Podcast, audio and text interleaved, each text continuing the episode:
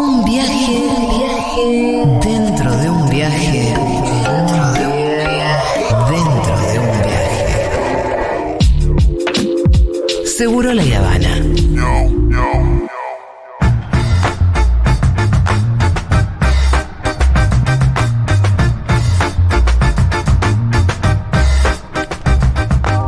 Juan Manuel Car, ¿qué tal, señor? ¿Cómo le va? ¿Cómo anda esta banda de la Veda? Eh, la banda de la Veda, igual ¿Qué Más pasó? o menos, se, se habló de política. Ah, Se ¿sí? hizo proselitismo descaradamente. Pasa que Ah, medio ¿en que este la programa? vela medio que no alcanza el online. No, además lo hicieron los oyentes y lo hizo Agustín Emilio como columnista. No fuimos ni Fito ni yo, ¿eh? Nosotros, pero. Usted va a ser. ¿Quiere que diga quién voy a votar el día domingo? No. Ah, no. Igual ese es cantado, voto cantado. Hablemos un poquito del panorama internacional. Sí, claro. A ver, está. Yo les vengo diciendo las últimas semanas que me preocupa Bolivia. Eh, y ya. es- me, me preocupa ya demasiado esta vez. A ver. No me gusta ser a mí pájaro de mal agüero, pero digo, hay situa- una situación de cuatro o cinco días de paro consecutivo en algunos lugares de Bolivia muy parecido a cómo empezó todo en octubre y noviembre del 2019. Por eso digo, ojo, Ajá. Atentos todos, atentos los periodistas, atentos la Cancillería Argentina, atentos todos, porque en Bolivia se está cocinando algo que no huele bien al momento que hacemos esta columna. De hecho, el presidente de los cívicos de Santa Cruz, los cívicos de Santa Cruz eran aquellos que comandaba Camacho, Camacho era el gobernador, el presidente de los cívicos de Santa Cruz dijo el día martes directamente que hay que tumbar al gobierno de Luis Arce. Así. Como quien clarifica la cosa, como acá algunos llam- llaman a votar a gente. ¿Usó el verbo tumbar? Tumbar, dijo. Y eh, hubo un muerto en Potosí en las últimas 48 horas. El presidente suspendió un viaje a Potosí. Situación inestable. ¿Qué pide la oposición? ¿Se acuerdan que lo contábamos acá? Pide que no avance una ley que se llama Ley contra Ganancias Ilícitas. Imagínense, están en contra de una ley que se llama Ley contra Ganancias Ilícitas. Eh, dice mucho de eso. sí. Eh, pero y los medios instrumentalizaron esa ley, esa legislación que todavía no está proclamada, es decir, que se votó, pero que todavía no, no está en funciones, diciendo que se va a avanzar contra la propiedad privada en Bolivia, diciendo que esto va a dañar a pequeños y a medianos comerciantes, y eso caló, porque cuando los medios concentrados hablan, sabemos bien en nuestros países que termina calando en buena parte de la población. Entonces yo digo, atención a lo que pasa en Bolivia. Ayer habló nada más y nada menos que la ministra de la presidencia de Bolivia, estoy hablando de Marianela Prada, joven política a la cual hay que prestar atención, interesante, muy interesante en términos discursivos de lo que sabe, de lo que puede dar. Bueno, estudió eh, política internacional en su momento. un- un- vamos a escucharla, es economista ya de formación, pero tiene, tiene un posgrado en internacionales. Vamos a escucharla porque ella dice que van a defender la democracia en las calles. Que esta vez esto no va a ser como el 2019, lo cual es interesante cómo se para el gobierno de Arce en ese sentido. Pero escuchemos a Marianela Prada Tejada. Señores del Comité Pro Santa Cruz, basta de ser irresponsables con nuestro país, basta de ser irresponsables con la vida y la economía del pueblo boliviano y basta de seguir pensando en sus recetas golpistas para tumbar gobiernos que representan al pueblo trabajador. Sepa usted y las personas que promueven este tipo de acciones que aquí estuvimos, que aquí estamos y que aquí estaremos para defender la democracia que el pueblo boliviano conquistó en las calles y en las urnas el pasado 18 de octubre de 2020. Y esto se lo digo no solamente como autoridad, sino como orgullosa militante del instrumento político más grande de la historia de nuestro país, más PCP. Bien, ahí le puso, le intentó poner los puntos, ¿no? Marianela Prada Tejada, esta joven que ella decía, yo soy funcionaria, pero también soy militante del MAS. Al final, eh, está- viene bien un poquito de mística, ¿no? Entre tanto. claro, claro. Entre tanto. ¿Sabes qué estaba pensando recién, Juanma? Por ahí vos me decís que no, pero yo como que no le conozco bien la voz a Arce. No, no lo ubico mucho. Yo no sé si el chabón tiene un perfil demasiado bajo. Como que no, no, no es que se está conformando un nuevo líder popular. No. No está pasando eso, no, no. Si querés en la tonalidad es parecido a Alberto. Bueno. Me parece que en otras cosas le va un poco mejor. Pero bueno, no me quiero meter ahí en el panorama. Pero estamos hablando un poco de eso, de, de- de qué mística te, le vas a aportar vos como una personalidad, con un liderazgo a un movimiento popular. Es que aparte los liderazgos y el carisma se construye, ah, no sé, carismáticos. Aparece uno cada 100 años en algún país. Apareció Evo Morales, Te un líder tenés que inventar, carismático. qué sé yo. Claro, no, sí, le podés dar curso de oratoria, pero sabemos que eso se fabrica y que después no, no anda bien. Decíamos, en Santa Cruz está el epicentro de la avanzada contra el gobierno de Luis Arce. Pero también está el Comité Cívico de Potosí, que es otro lugar de Bolivia influyente. Y el Comité Cívico de Potosí directamente declaró persona no grata Arce esta semana. A ver, escuchemos ese audio. Atención. Acaba de realizar el cabildo y se han tomado importantes conclusiones. Nueve puntos, presidente. ¿Cuáles son estos? Bueno, estas son las conclusiones. Nos a toda la población boliviana por Unitel. Uno, declarar persona no grata y enemigo de la población potosina al presidente Arce Catacora, además de ser racista y discriminador al no atender las demandas de Potosí. Persona no grata y enemigo de la población. ¿Qué tal, muchachos? Y ustedes eh, que piensan que la Argentina está polarizada, vean lo que está pasando Sí, en, Bo- en Bolivia. Traje lo de Potosí porque en aquel entonces, en el 19, no fue solo Santa Cruz. A la distancia sí nos quedamos con que estuvo Santa Cruz, pero Potosí, el Cabildo de Potosí, el Comité Cívico jugó un papel fuerte también en ese momento en lo que fue el golpe a Morales. Luis Arce, vos lo querías escuchar. Tengo un Sí. audio de Luis Arce porque habló y dijo que no va a pasar lo del 2019. Lo escuchamos al presidente de Bolivia. Las declaraciones de los comités cívicos muestran claramente su intención golpista. Desnudaron ya la cara democrática que querían mostrar al pueblo boliviano. Hoy la derecha está clara. Dijo el presidente del Comité Cívico de Santa Cruz que hay que tumbar el gobierno de Lucho Arce. Pero desde el Chapar, hermanos, le decimos, conjuntamente al pueblo boliviano, eso no lo vamos a permitir, hermanas, hermanos. Es bastante eh, Alberto, ¿eh? Yo ya te digo, a ver, igual fue al Chapare. El Chapare Sí, es el sí, trópico no de Cochabamba. No, no, el, el trópico de Cochabamba y fue y lo trajo a Evo. Evo estaba todavía en Argentina. Sí. Evo fue ayer a esta movilización. Habló Andrónico, que es el segundo de Evo, es decir, hay una imagen de unidad, pero es, es bastante parecido, Julita, a lo que pasa con los progresismos latinoamericanos, Mm. con los nuevos liderazgos. ¿No era algo que nos decía en su momento García Linera en la entrevista que le hicimos en este mismo programa? No terminan de enamorar. Sí. Y ojo, porque no terminan de enamorar, pero enfrente viene enemigo de los dos lados. Tremendo. En Bolivia me parece mucho más porque ya demostró que la no, le, fuerza para hacer un golpe que tienen. que no le importa, que hizo el golpe y que encima, además de hacer el golpe, después ganó una gobernación que es la de Santa Cruz y está trincherado ahí para decir, "Pero si pinta de vuelta, vamos. Y pretende volver a hacer un golpe. Me parece que hay que prestar atención a Bolivia, lo traigo como señal de alerta. Vamos a ir con el avioncito de Diego Vallejos a Brasil.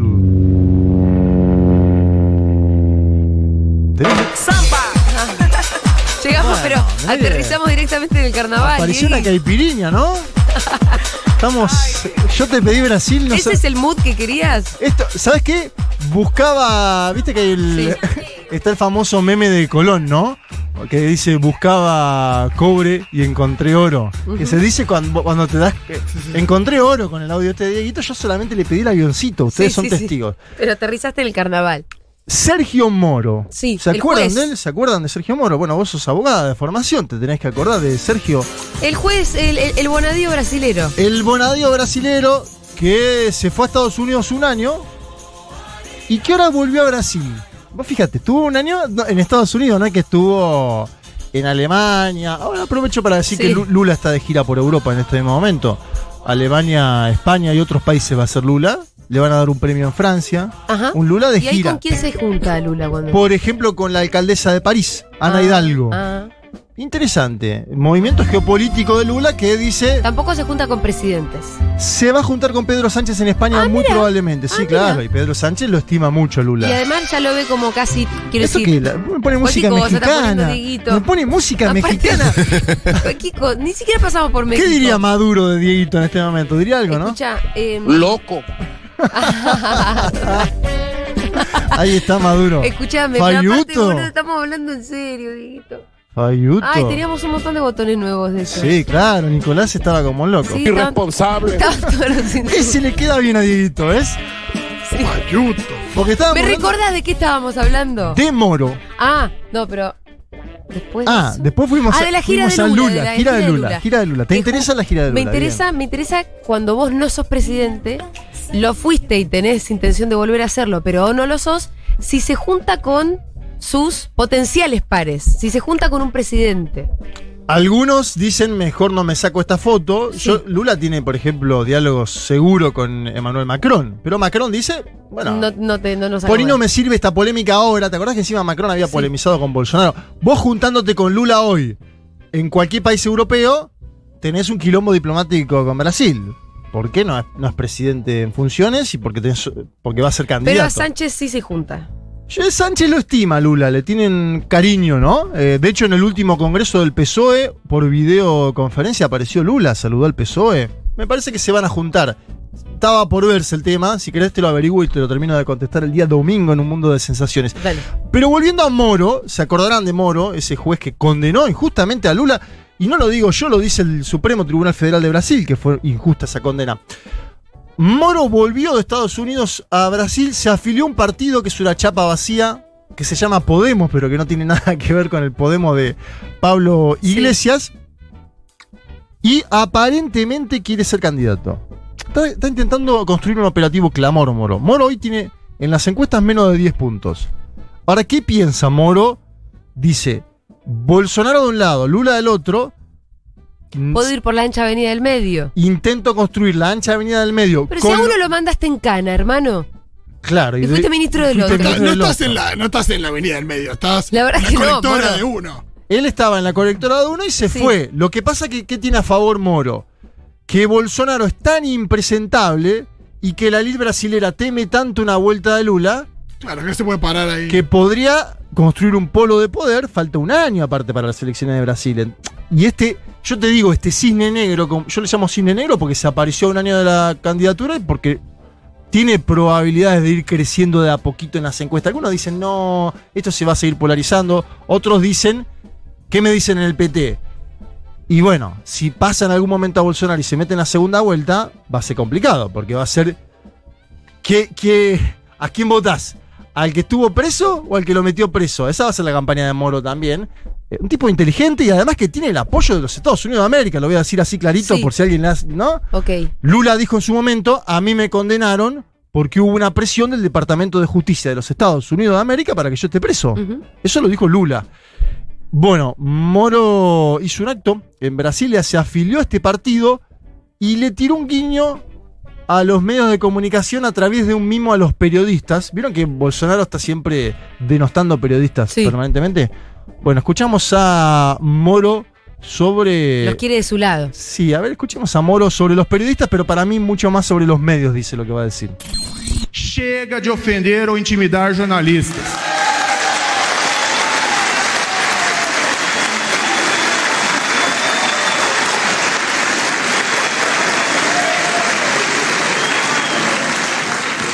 Os jornalistas são essenciais para o bom funcionamento da democracia e agem como vigilantes de malfeitos dos detentores de poder. Les está chupando las medias descaradamente. Son esenciales para el buen funcionamiento de la democracia y son vigilantes Sí. Yo no, nunca seré de policía, ni de provincia, ni de capital, como decía Flema. Y son vigilantes de los Sí. detentores de poder, dice Moro. Me parece que le está hablando, Julita, a los periodistas, le está hablando a los medios, ¿no? al ecosistema. ¿El que está diciendo? A los medios de comunicación, a Globo, a Folia. Muchachos, podemos construir una candidatura que esté un poco más en diálogo con la sociedad brasilera que la de Bolsonaro, que le habla solo una base muy chiflada y que tampoco se habla de Lula, ¿no? Un candidato que está en la, en la izquierda. Hoy Moro tiene 10 puntos, Bolsonaro tiene 26, Lula tiene 44. Fa. Lula está ¿Cuánto falta? ¿Cuánto falta? y falta una... ah, No, falta- en un es año pueden octubre. hacer. Además, la desesperación los hace hacer cualquier Eh, barbaridad. Es en eh. octubre, es en octubre. Vamos a terminar esto con un avioncito y nos vamos a ir hacia Chile. Uy, esta historia me encanta. Sí, se habló mucho Sí, en la semana de se esta historia en la mucho. semana. De hecho, en Crónica Anunciada lo han entrevistado. ¿Al a- propio Naranjo? A Naranjo lo entrevistó a Morín. Me la perdí lo esa. escuché, lo escuché. Te estoy tirando data de, de tu, de tu futuro. Bueno, che, hay, hay veces que puedo ir al baño, me puedo duchar. Yo estuve muy atento a escucharlo a Sí. Juana Morín con Naranjo. Habló, la entrevista fue 15 minutos, no fue de 15 horas, por suerte, porque si no estábamos todavía ahora entrevistando. No sé si fue ayer o hoy. Em, a ver. Ayer, ayer fue, me indica la producción. Muy bien, muchas gracias, Miru. La cuestión es así: este veterano hombre, 70 años, Jaime Naranjo, se hizo mucho chiste de Naranjo en Flor, bueno, etcétera. Hizo una bilardista, ¿no? Podemos decir que fue una bilardista, porque el tipo tenía que empezar la sesión y tenía que esperar. El tipo empezó a hablar a las 10 de la mañana. Tenía que esperar que termine la cuarentena Giorgio Jackson, un diputado, Sí, para tener un voto para más. tener el voto 78. Sí. No, el voto decisivo. Claro, el voto decisivo Bien. para votar el juicio político Exacto. a Piñera. El juicio político a Piñera por su participación en los Pandora Papers, ¿no? Este escándalo de filtración internacional. Bien. A las 10 de la mañana empezó a hablar este buen hombre. Muy buen hombre para mí, ya lo quiero. Naranjo.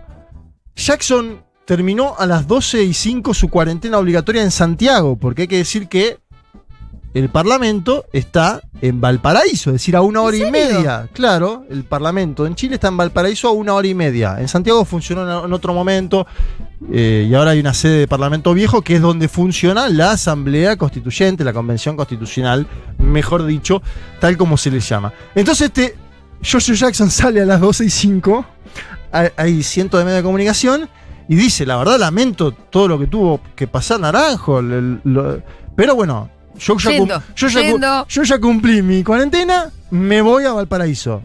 Una y media llega Jackson con chocolates Sí. que se los da a Naranjo para que coma algo. Y Naranjo le dice: No, no, no, yo no quiero, dáselo por favor a Camila, Camila Vallejo, y a Maya Fernández, porque tenían hambre, eh, las dos diputadas. Pero, ah, sigue siendo diputada Camila. Camila Vallejo Ah, sigue el tema siendo es que se le termina ahora. por el Partido Comunista. Sí, y muy probablemente además, si gana Gabriel Boric, ocupe alguna cartera dentro del Pero gobierno. de Boric. perdóname, eh, ¿todos tenían que estar sentados todo el tiempo? No. No funciona así. Eh, no, O sea, no, no, te- no, tenés no. que perder el quórum seguro, pero. No, no, no. Y en un momento al principio no había quórum, entonces Na- Naranjo decía salgan, salgan, cuando se estaba conformando el quórum. y Vuelvan, de- vuelvan. Después cambió de estrategia. ¿Viste que eso pasa mucho? Sí. Eh, leyó 1300 páginas este buen hombre. Y aparte en el medio, en el medio iba y volvía. Escuchemos una, una son seis segundos nada más, pero escuchemos las maniobras de Naranjo. Dale. Para sostener ese, esa Sí, cantidad de horas sí, ma- hablando. las maniobras de Naranjo. Repito y reitero, repito, por si acaso no le ha quedado claro a alguien, lo voy a repetir. Qué no lindo. está seguido, no es un editado. ¿Eh? No, esto es un pequeño editado Ah, eh, de, Repito, de porque cosas que pasaron. reiteraba. Exacto. El tipo iba, volvía. En fin. De hecho, tiene Pudo ir al baño en un solamente momento, dos breaks. Sí, pero pará. Solamente dos momentos. Sí. A las 9 de la noche le toman el pulso y la presión. Ah, Le, le da 15-8 de presión, que es, está bien, pero no está bien, diría Guido, que Sí. es un poco alta. Y el tipo siguió con un barbijo 15 horas hablando y con el barbijo uy, puesto, qué Julia. difícil. Ah, a mí me cuesta a veces hablar 20 minutos con el Sí, barbijo. sí, ¿Y este señor de 70 años? Bien. Además, esto, 70 años tiene el tipo. Sí. Una, una y media de la madrugada ingresa entonces George Jackson. Decía que le lleva comida a Jackson, no acepta naranjo y Sí. se la pasa a Camila Vallejo y a Maya Fernández. Maya Fernández Allende, que es la nieta de Salvador Allende, que también es del Partido Socialista. Camila Vallejo del PC. Y Naranjo dice, después, bueno, yo la verdad que me banqué el ayuno porque el pueblo chileno se bancó que un gobierno lo masacre en el 2019, ¿no? La verdad que interesante el argumento, un tipo muy sensible. Quiero que escuchemos el fin del discurso histórico de Naranjo, es un discurso que pase lo que pase en el Senado va a ser histórico. Escuchemos a Naranjo que todavía le quedaban energía, fíjate, porque Sí. ya a esta altura Ya podría haber tirado el de coso y, y y escucha, desvanecerse. escu- porque acá le está hablando la historia, Naranjo, escúchalo. Nunca antes en la historia de este país un presidente de la República, en el ejercicio de su cargo, había sido acusado por dos cosas tan graves como es haber violado los derechos humanos y a su vez haber comprometido el honor de la nación.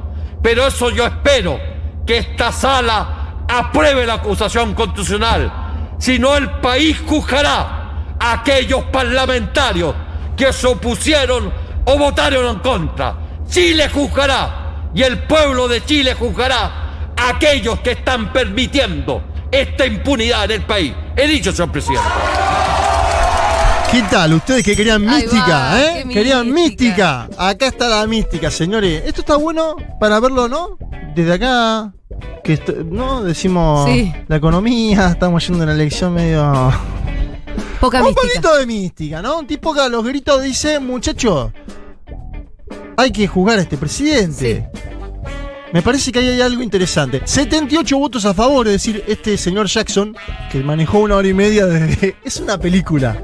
¿Manejó él? No, tenía chofer. ¡Manejó él! ¿Él mismo manejó? Salía manejando él. Ay, esto, qué es todo con- excelente. esto, es, la- esto es América Latina. Sí, total, es eso te iba a decir, no. Sudamérica. Lo llevó en helicóptero. 67 votos en contra, 3 abstenciones. Ahora tiene que ir al Senado. En el Senado Piñera la tiene sencilla, o no sencilla, pero es muy improbable que sea desplazado de su cargo esta semana Sebastián Piñera. Se va a votar el martes o el miércoles. Y aún así tenemos el dato de que el día 21, es decir, el próximo fin de semana, Chile va a ir a las elecciones presidenciales, la primera vuelta. Muy probablemente pasen a la segunda vuelta de acuerdo a lo que dicen las encuestas, y me atajo acá, Gabriel Boric y el candidato de la extrema derecha, José Antonio Cast, Ujú. ¿no? Este es el escenario que tenemos hoy. La última novedad que les tiro hoy, que fue. No son los juegos del hambre, perdón. Digo, es. No, Boric, un candidato progresista. No, no, no lo digo bien en ese. No, en el enemigo está todo nada, eso, güey. Sí. Matar o morir, vivir o morir, a eso. Bien, esa no, todo no, que, nada. no, no el hambre y las ganas de comer, perdón, me expresé mal. No, no, no, está bien, Sino está bien. que- Por ahí entendí mal yo, no te No, no, pensé esto de extrema derecha y. eh, Sí, y un, pro- y un progresista de 35 años que hace 10 años estaba en la universidad militando. ¿No? Claro. Sí, Eh, sí, es- es, es- Está eh, muy verde, me parece, ¿no? Pero bueno. No sé si está verde, es el momento que le tocó, disputó mano a mano con otro. Es loco igual que, te- que tu momento para ser presidente te toque a los 35. Claro. Es joven, es joven, eso es cierto. Y hay que ver Chile porque, bueno, es una sociedad que en algunos aspectos es conservadora Mm. también, ¿no? La, la- la conocemos bien. Sí, No sé si hay países que voten presidente de 35 años. Habría que hacer la cuenta. Yo creo Habría que muy poco. habría que hacer la cuenta poco. En general a partir de los 40, ¿no? Es como... Pero mínimo, y, y sigue siendo un presidente muy joven. más, son más de cerca de Más de 60. 60. Claro, pero digo, los- las últimas novedades que conocimos, no sé, Ma- Emmanuel Macron no sé ahora qué edad tiene, pero tanto... Tiene 30 y largos. ¿Sí? ¿30 y largos? Sí. Justin Trudeau está también, entre También. los 30 y algo. Hay algunos antecedentes. Lo que pasa es que, claro, venimos de ver a Biden, venimos de ver al viejo Mujica, venimos de ver a Lula que va a competir con 76. Viejo Mujica se lo dije con cariño, lo Eh. viejo. Sí, sí. Les dejo la última noticia porque la estuve siguiendo esta mañana. ¿Se acuerdan de Mel Zelaya ustedes en Honduras? Sí, claro. Golpe de Estado. Golpe de Estado. Se tuvo que ir en un avión en pijama. ¿Te acuerdas que intentó volver varias veces y Mm. no lo dejaban ser candidato a él? Entonces iba otro candidato, se quejaban de que había fraude. Bien, el 28 de noviembre va a haber elecciones en Honduras. Las encuestas dan ganadora a Xiomara Castro, que es la compañera de vida de Mel Zelaya, por más de 20 puntos. Hoy. Hay que prestar atención ahí porque puede haber otro. Va a ser, me parece que no tanto por el peso político de Honduras en América Latina y el Caribe, que no es tan significativo, sino por lo simbólico, Julita. Sí. Que puede ser la vuelta de alguien del entorno de Celaya, nada más y nada menos que su compañera de vida, su esposa, Xiomara Castro, a la presidencia de ese país. Un dato significativo, digo, para analizar esto de los progresismos, las vueltas. En Paraguay no, no pudo volver ni Lugo ni gente de su movimiento, que gobernaron un solo periodo, pero acá tenemos una novedad posible. Eh, vamos a ver si lo podemos sacar en algún momento a el expresidente Zelaya. Me dicen que Xiomara no va a estar hablando porque va a hacer gira en 14 ciudades en 17 días. Bueno, tiene cosas que hacer. Tiene cosas que hacer. Eh, hasta acá estamos. Bien, perfecto. Día domingo nos ¿Celaya que escuchamos. podría salir en el mundo? Sí. Este domingo O- no. o- no sé, vamos a ver. ¿Qué temas tienen este domingo? Este domingo vamos a tener, eh, obviamente, Bolivia, va a estar Sí. presente. Obviamente va a estar presente también lo que hablamos de Brasil. Vamos a tener presente a Alfredo Serrano Mancilla, di- el Ah, director sí. de CELAC. Que Va- acaba de sacar este libro. Claro, él va a venir a contar el libro sobre Evo Morales, editorial sudamericana, que presentó con Morales y con Álvaro García Linera en la Embajada de México en la Argentina. lo vamos a traer al piso. Así que va a estar interesante esa charla, porque el libro cuenta un poco cuál es esa, ¿no? ese viaje de un año, esa... Primero, cómo salió el avión. Bueno, un poco nos contó Álvaro, ¿no? Sí. En, en el encuentro que tuvimos con las y los oyentes de un mundo de sensaciones en, en De Niro. eh, Bueno, siempre es atrás. interesante además hablar con Alfredo.